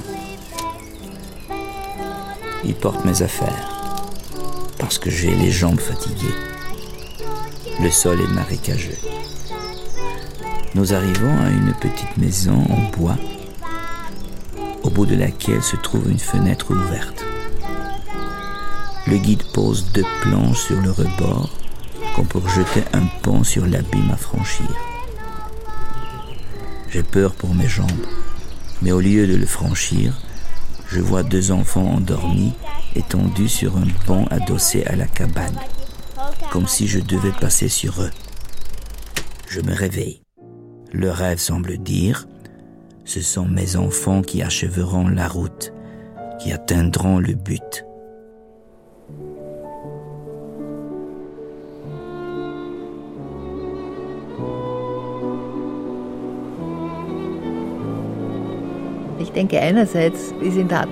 Pour moi, la psychanalyse est inséparable de l'atmosphère de Vienne. On retrouve des traces de cette atmosphère dans toute son œuvre. Freud est un enfant d'ici. Il a grandi ici. Pour moi, c'est un symbole de quelqu'un qui est éclairé. C'est pour moi le symbole de la sagesse. Auguste Rousse. Mais en même temps, j'ai l'image de lui comme un jeune rebelle, un révolutionnaire. Les deux choses en même temps, ça fait l'image complète de Freud d'avoir été un Cromwell, puisqu'il nommait un de ses fils Oliver, et en même temps le Moïse de Michel-Ange, quelqu'un qui ne jette pas les tables par terre, qui s'assoit pour se calmer, d'après son interprétation du statut de Michel-Ange à Rome. Alors, en même temps, être révolutionnaire, mais un révolutionnaire sage, prudent et plein de Verantwortung, responsabilité. Je vois Freud assis derrière le divan et je vois Freud écrivant à son bureau, fumant un cigare. Les yeux de Freud? Derrière ses lunettes rondes, perçant. Pour moi, Freud est un titan, un monstre intellectuel, un homme de siècle, un modèle. For me, Freud represents This will be two words rather than one word. Pour moi, Freud incarne la curiosité courageuse ou le courage d'être curieux. Je ne trouve pas de mot qui rassemble ces deux qualités.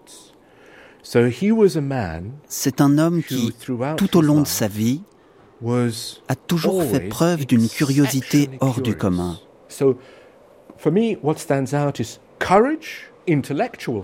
Le courage intellectuel, bien uh, sûr. Et la curiosité. Une curiosité courageuse. Il nous a légué ce qu'on appelle en Allemagne, en allemand, euh, Weltanschauung, une manière de regarder le monde, une nouvelle manière de regarder le monde une autre manière de regarder la pensée même. Et aussi, euh, je dirais pour moi, c'est euh, l'athéisme de Freud.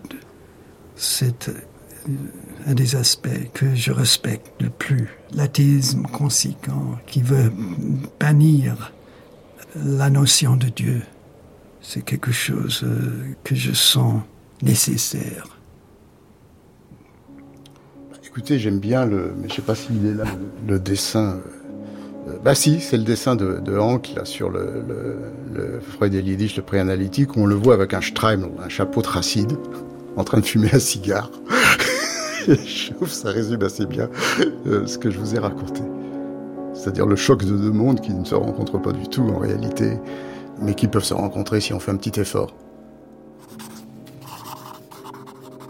Ma grande consolation, c'est de penser que je laisse aux miens une marche à gravir, que je ne les conduis pas à un sommet d'où ils ne pourraient plus continuer à s'élever, que je ne leur bouche pas entièrement l'avenir.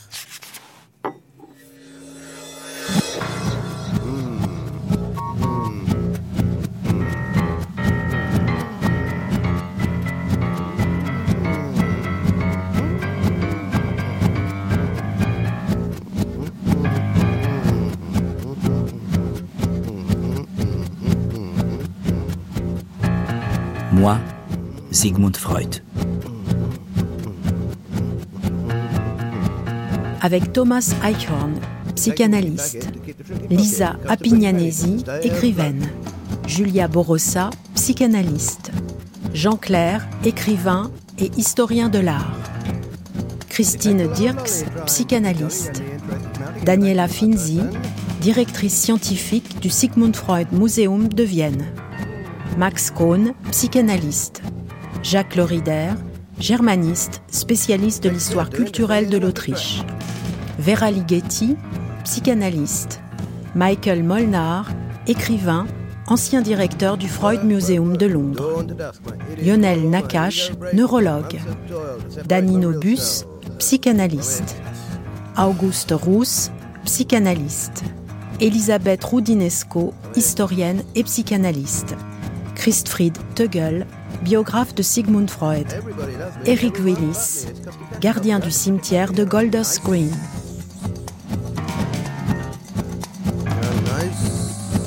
Voix Samuel Finzi et Sophie Barjac, Patrick Bornand, Catherine Donnet, Laurent Lederer, Maxime Legal, Romain Lemire, Nicolas Racca et Andrea Schiffer. Traduction Lou Elio. Documentation Maria Contreras, Anne-Lise Signoret et Antoine Vuilloz. Archive INA Marine Decamp. Attaché d'émission Laura Dutèche-Pérez. Prise de son Pierre Quintard, Benjamin Chauvin et Thomas Robin. Mixage Alain Joubert. Une série documentaire de Christine Le Cerf réalisé par Julie Béressi.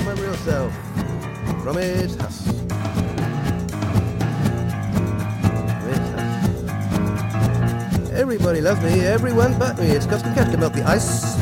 I sweaty blood. Hear I'm nice. It takes a bit of doing to feeling up to scratch.